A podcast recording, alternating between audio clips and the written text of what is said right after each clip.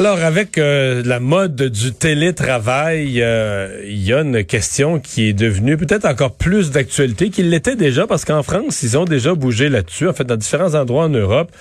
Est-ce qu'on peut, toi Vincent, ça te dérange de recevoir, mettons, un message texte ou un, courriel lié au travail à... Moi, ça me dérange pas, puis c'est un problème. À 9 h le soir? C'est un problème. Mais moi, je, je, me, je me permets de pas répondre.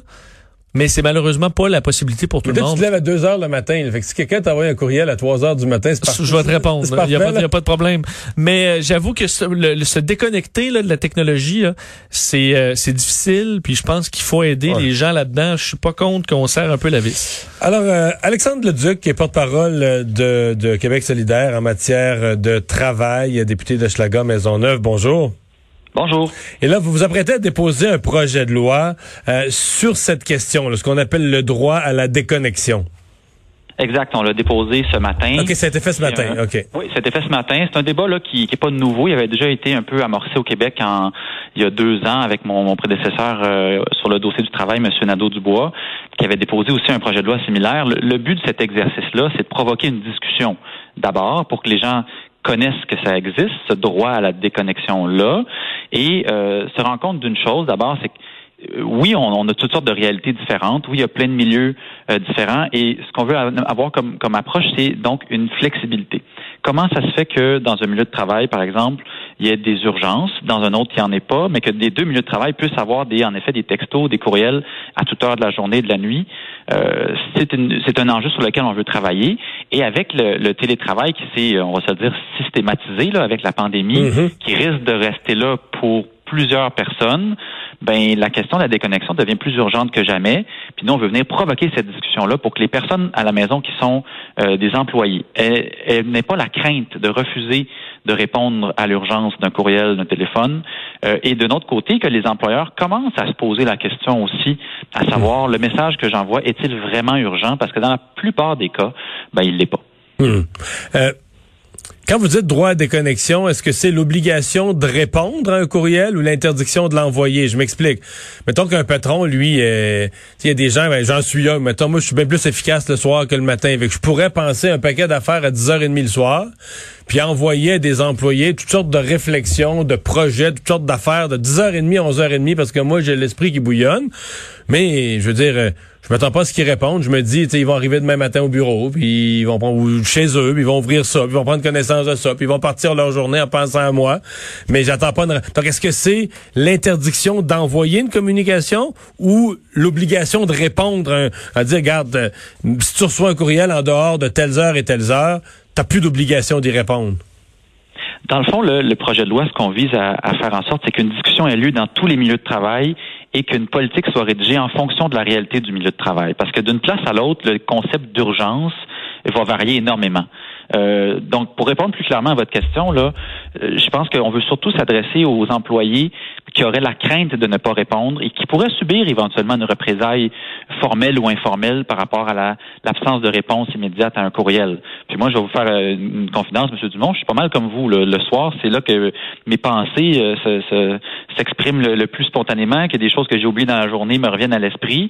Et moi aussi, j'ai sur le bout de mon clavier des fois, malgré que je suis supposé déconnecter comme tout le monde pour profiter de la famille, me poser un peu. Mais des fois, je dis, ah, j'aimerais ça me le sortir de la tête. Euh, puis d'envoyer un courriel comme ça, en effet, demain, ça va être répondu. Mais peut-être que dans certains milieux, euh, si c'est su et connu qu'il y a eu une discussion entre l'employeur et ses employés qui précise, là, hey, savez-vous quoi, quand je vous envoie un courriel le soir, là, je m'attends vraiment pas à ce que vous me répondiez. Mais ce genre de discussion-là, qui n'a pas nécessairement lieu tout le temps spontanément, c'est ça qu'on veut provoquer avec ce mhm. projet de loi-là. Et d'un autre côté, euh, il, existe toutes sortes de, de, de, logiciels maintenant, notamment sur les courriels, qui peut faire en sorte que vous écrivez votre courriel, mais qui sera seulement envoyé demain matin. Comme ça, au-delà de, de, la discussion que vous aurez eue avec vos employés, il n'y aura même pas le sous-entendu d'un courriel envoyé à 9 heures le soir sur lequel vous, ou même si vous avez déjà une discussion, là, il pourrait on pourrait penser qu'il y a une espèce d'urgence à y répondre. Si vous programmez votre courriel pour le lendemain matin, c'est parti. Donc, c'est un changement de culture aussi qu'on vise à, à aller changer dans, chez les employeurs, entre autres, parce que on a vu qu'on est souvent les employeurs, puis je m'inclus là-dedans, hein, j'ai, quatre attachés politiques qui travaillent pour moi dans mon bureau de circonscription. Ben, on est dans une relation d'autorité, hein, c'est comme ça que c'est construit, le, droit du travail. Puis on a, on, a souvent, euh, malheureusement, on fait l'économie de cette question-là. Est-ce que le texto, le courriel que j'envoie, ou voire même l'appel des fois, est-il vraiment urgent? Puis moi, je veux préciser une chose. Ça, ça peut arriver, évidemment, que seul soit urgent, puis auquel cas, faut qu'on continue à plus à avoir la, la, la, possibilité de faire cette intervention-là auprès de nos employés quand il y a une vraie urgence. Mais se pose-t-on la, la, question assez souvent, est-ce que ma communication est vraiment urgente? Il y a des études qui commencent à, à sortir là-dessus, puis qui disent, ben finalement, elle n'est pas souvent vraiment urgente. Votre question, elle aurait pu très clairement être envoyée le lendemain. Pour ça, on peut se noter une petite, note sur notre téléphone, sur un bout de papier, être demain, faire un suivi sur tel dossier, envoyer tel courriel, tel document. Euh, donc, c'est vraiment une culture qu'on vise à aller changer, autant du côté des employeurs que du côté des employés. Pensez que les employés euh, ou que des employés vivent euh, une pression importante, une pression psychologique lourde à porter à cause de ça? Ben, c'est que des fois, comme il n'y a pas eu de discussion, on le sait pas, puis c'est pas tous les employés qui sont à l'aise. Je pense en particulier dans des PME, dans des petites entreprises où c'est une relation vraiment très, très proche, très personnelle avec son employeur. C'est pas tout le monde qui est à l'aise d'aller aborder cette discussion-là avec son boss en lui disant Hey, sais-tu quoi, le texto, quand tu m'envoies le soir, est-ce que tu t'attends nécessairement à ce que je te réponde tout de suite? Euh, S'il y a des employés qui sont à l'aise de le faire, mais ben, qu'ils le fassent, puis tant mieux, puis cette discussion-là aura eu lieu. Nous, avec le projet de loi, ce qu'on vise à faire, c'est provoquer cette discussion-là partout, dans tous les milieux de travail, euh, et qu'une politique soit adoptée sur l'utilisation des outils numériques. Euh, parce que sinon, ce qu'on craint, ce qui est déjà en train d'arriver dans nos vies personnelles, c'est qu'on on est en train de, de plus en plus de devenir des, des, esclaves de nos téléphones, de nos, de nos réseaux sociaux, de nos courriels. Combien de fois on va vérifier par jour si on a reçu un nouveau courriel, si on a un nouveau statut, mmh. un nouveau tweet, etc. Euh, donc, si on veut vraiment s'assurer d'éviter, par exemple, euh, des, des cas de burn-out, des cas d'épuisement professionnel, où les gens se sentent constamment sur appel, constamment dans un état de disponibilité, ben c'est là qu'il faut venir intervenir. Et il y a des pays ou des entreprises qui ont été de manière radicale. Je vous donne un exemple. En Allemagne, l'entreprise euh, BMW, les, constructeurs automobiles, eux, ils vont radical, ils débranchent les serveurs Internet à 6h15 ils se seront ils seront rebranchés à 7 heures le lendemain matin. Ça, ça veut dire que si vous êtes chez vous puis vous voulez envoyer un courriel, comme employé ou comme employeur, c'est impossible. Le courriel ne fonctionne pas de 6h15 à 7h. Ça, c'est très radical, mais c'est parce que eux, dans leur situation, ils avaient eu toutes sortes de problèmes. Je pense qu'il y avait eu des suicides, il y avait eu des, des burn-out, donc ils voulaient y aller de manière assez dure. C'est pour ça que notre approche dans le projet de loi se voulait beaucoup plus flexible d'un milieu de travail à l'autre, où on n'impose pas euh, une, euh, comment je dirais ça, un mur à mur. Mmh. On dit chaque milieu de travail est particulier. Les gens sur place sont les plus en, à mesure de, comprendre quelles sont euh, les, réalités à adapter, les mesures à appliquer, qu'est-ce qui est nécessaire, qu'est-ce qui n'est pas nécessaire.